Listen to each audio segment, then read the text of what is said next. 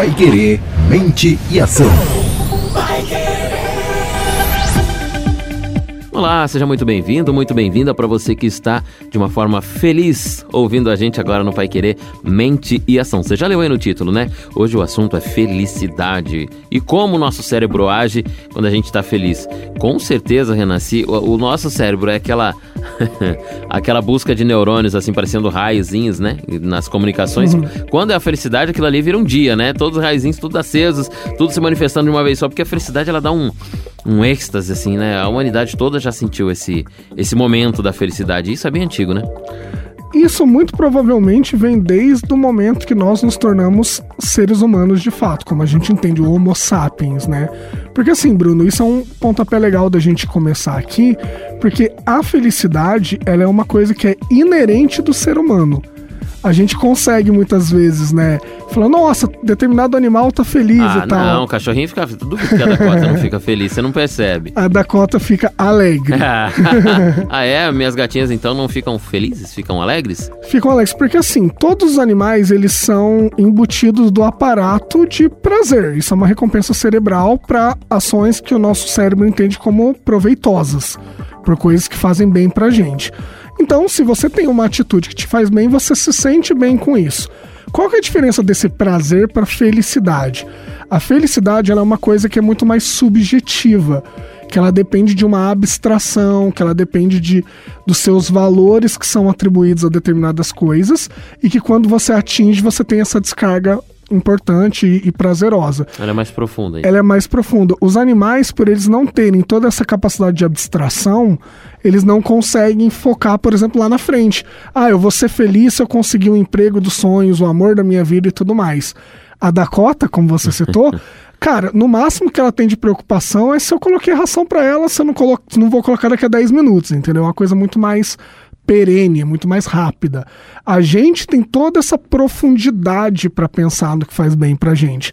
Então, o conceito de felicidade é algo que é literalmente relacionado a seres humanos.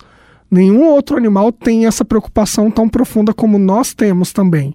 Então a gente tem a camada biológica que a gente compartilha com outros animais, mas essa camada mais profunda é uma coisa só nossa mesmo. Então se ela é só nossa, ela vem junto com o raciocínio, que é só que, é, que só nós temos também. Isso, ela é fruto da nossa cognição, né, da nossa capacidade de refletir sobre as coisas. Não à toa que determinadas épocas trazem conceitos diferentes do que é a felicidade também.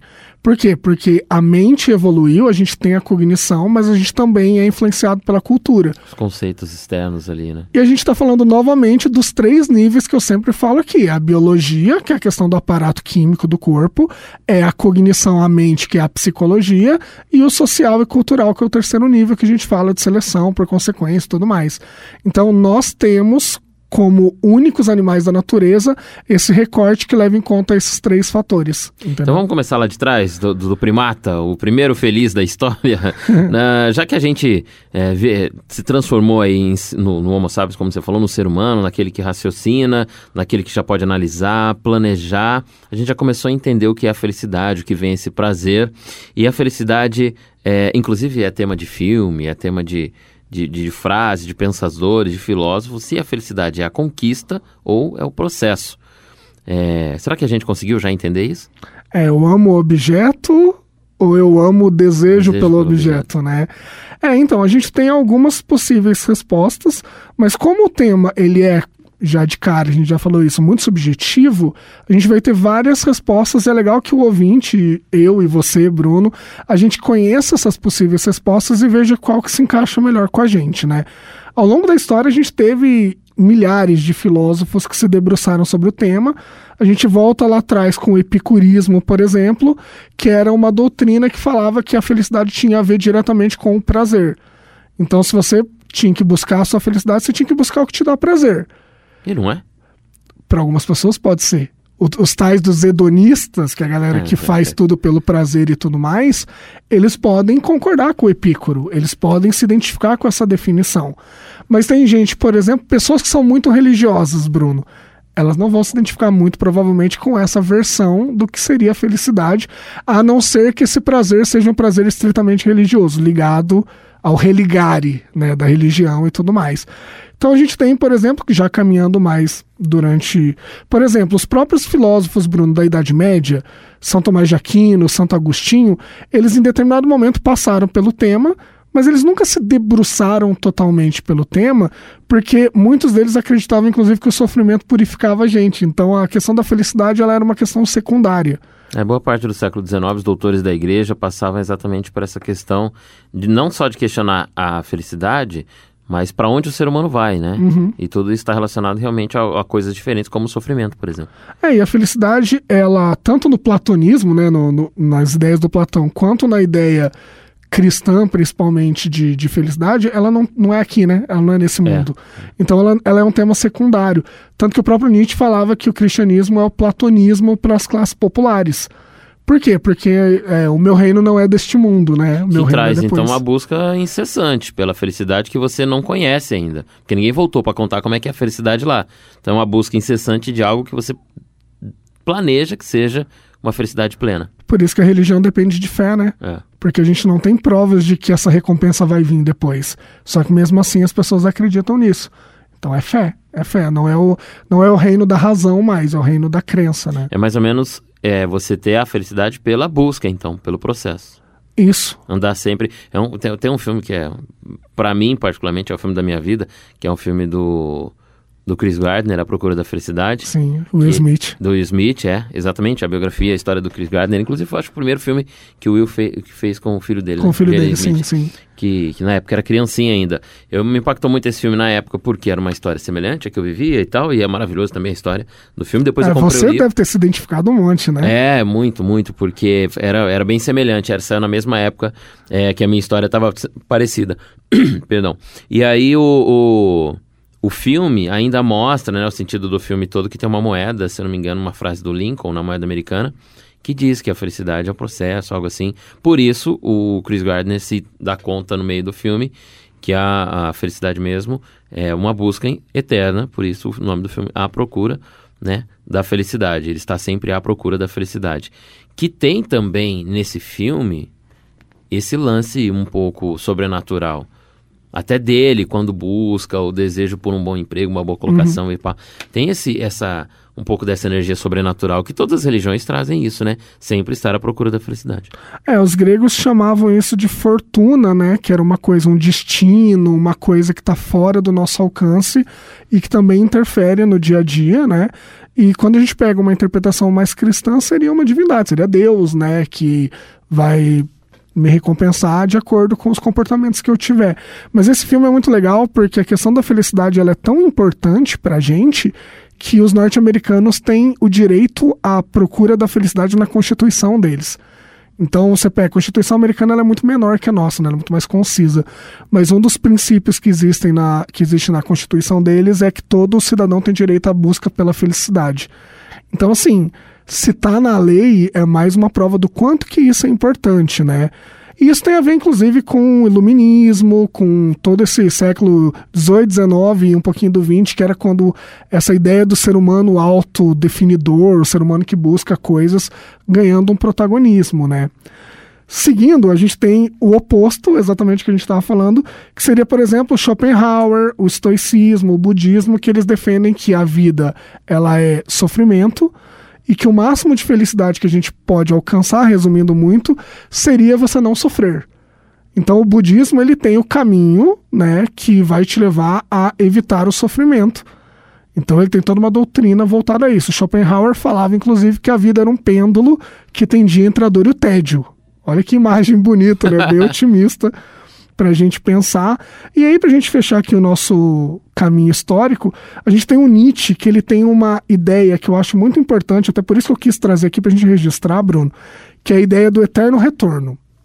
Olha que interessante, ouvintes.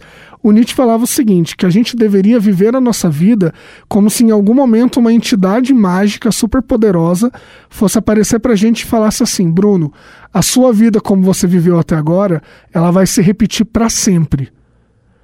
E por que, que isso é importante? Porque isso é um dilema ético. Para você vai ser bom ou vai ser ruim, né? Exato.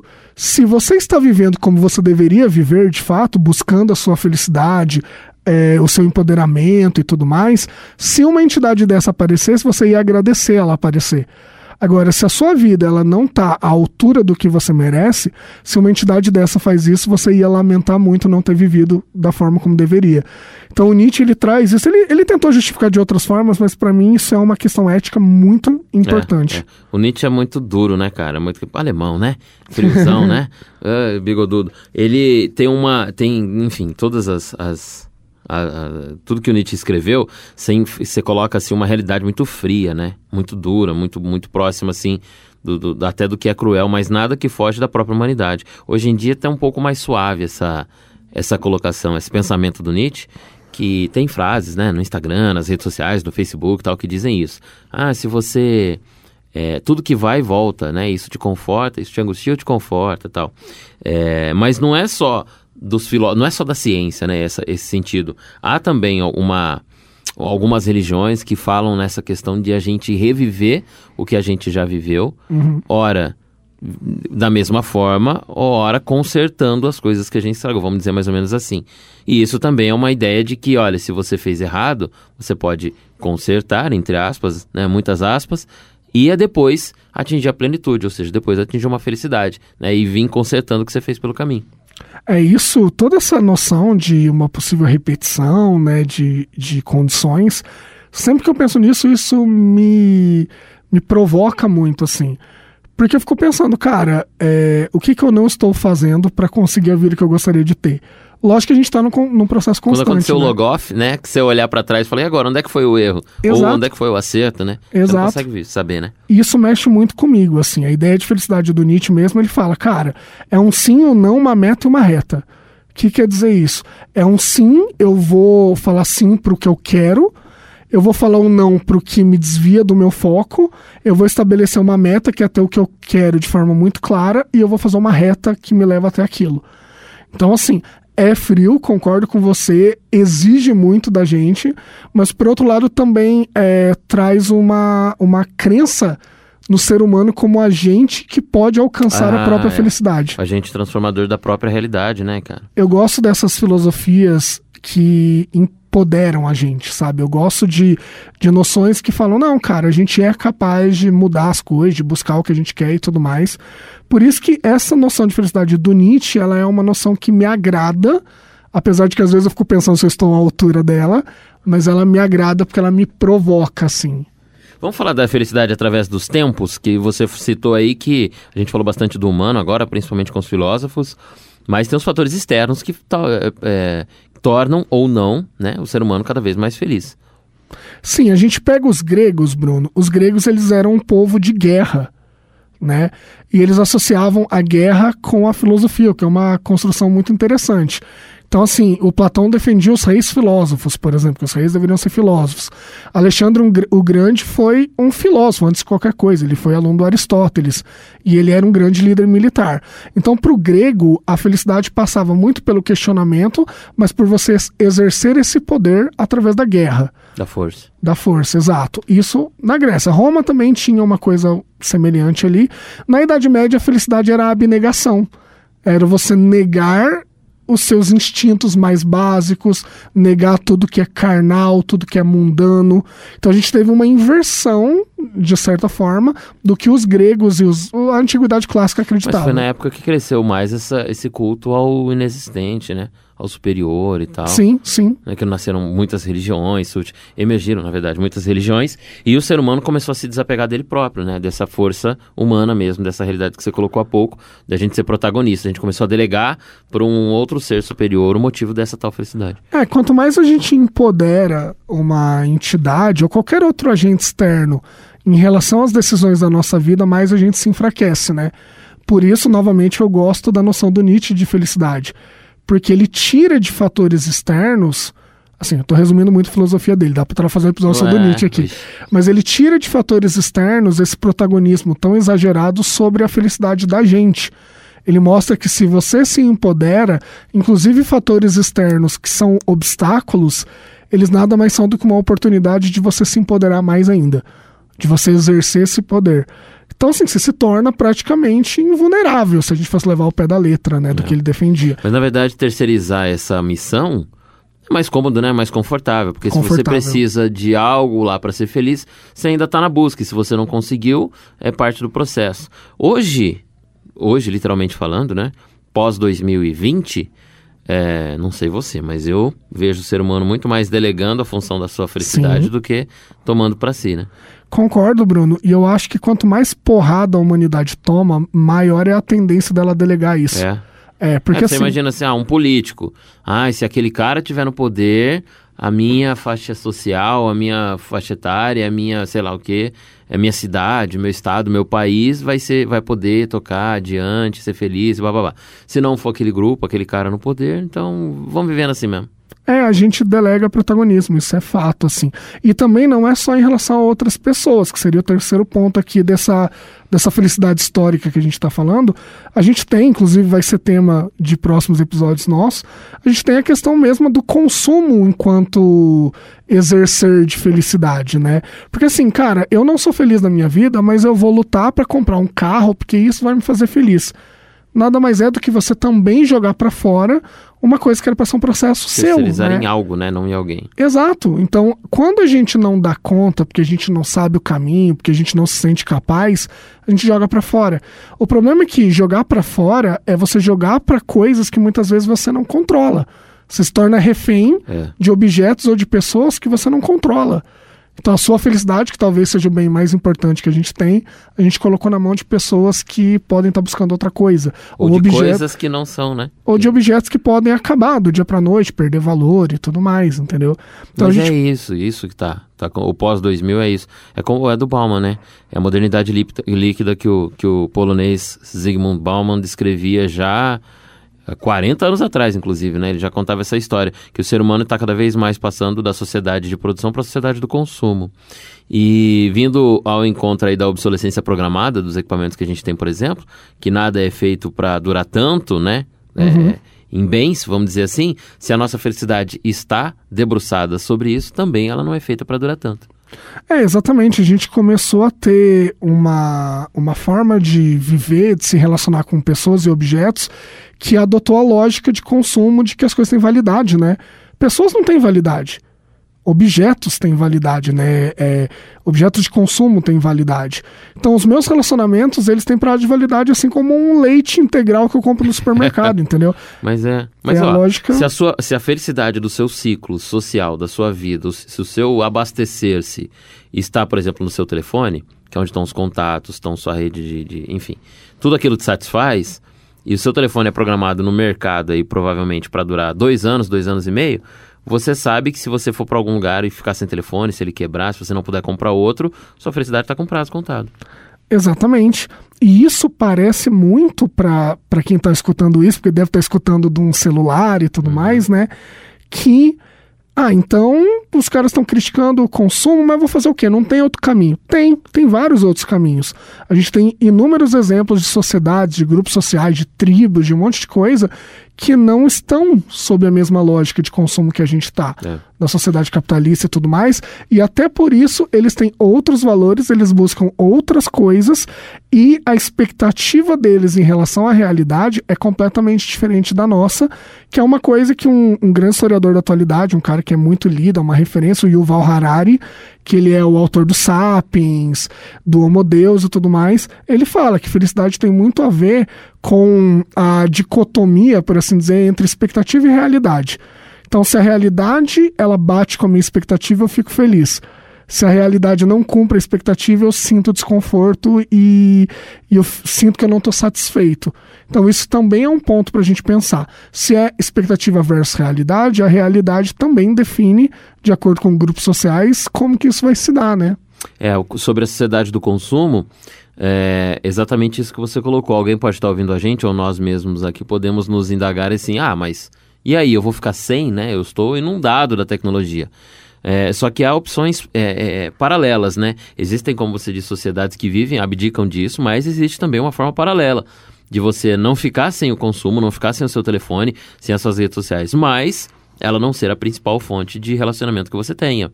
É comum a gente ter uma, uma geração agora que se baseia exatamente nas relações sociais, por exemplo, tecnológicas.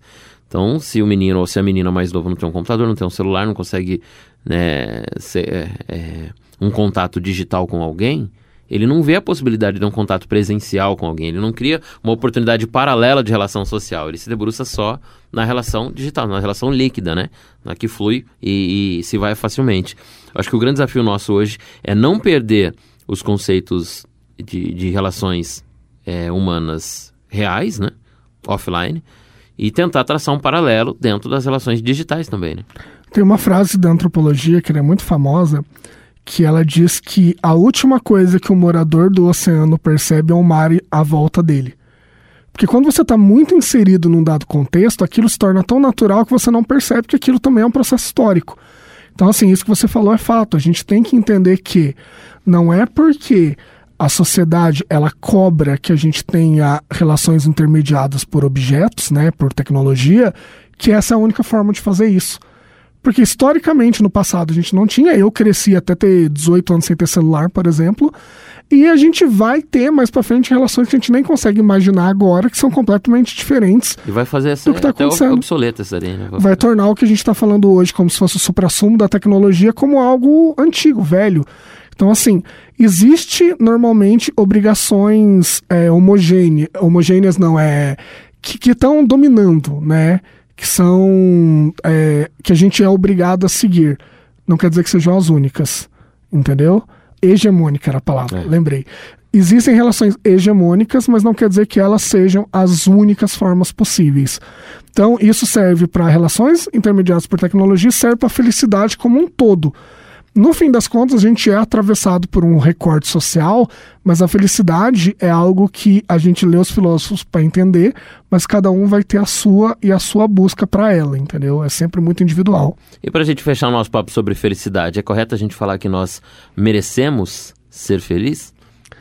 Eu acho que felicidade, Bruno, é um estado de espírito que tem pouco a ver com merecimento. Ela tem a ver com você buscar coisas, com você alinhar, como eu falei, a expectativa, com você ajudar os outros, entendeu? Te- Eu tenho muito isso, a minha felicidade ela diz respeito aos outros também. Eu não consigo ser feliz sozinho. Assim como o Vinícius de Moraes falava que era impossível ser feliz sozinho, eu não consigo ser feliz sozinho, mas eu acho que tudo isso não tem a ver com merecimento. Até porque a gente vê um monte de gente boa que você fala, putz, a pessoa tem um azar na vida, né? As coisas podiam dar certo pra ela, É, né? Tem gente que olha e fala, não, com essa pessoa não, né? Ela merece coisa melhor. Ela merece ser feliz. Como se realmente o merecimento... Quando a gente compara o merecimento, a gente fica meio que à deriva, assim, né? Sim, Espera a felicidade cair no colo. Não, um dia ele vai ser feliz. no movimenta, né? É. No Como se não movimento. fosse uma busca, né, do que a gente falou. E aí você que está ouvindo a gente, você acha que você acha que merece ser feliz? Vale a pena a gente compartilhar esse podcast então e compartilhar esse papo também. É um bom papo para você ouvir, assimilar e conversar com amigos, com a família, com todo mundo que está ao seu redor e perguntar se realmente nós merecemos nesta felicidade ou não.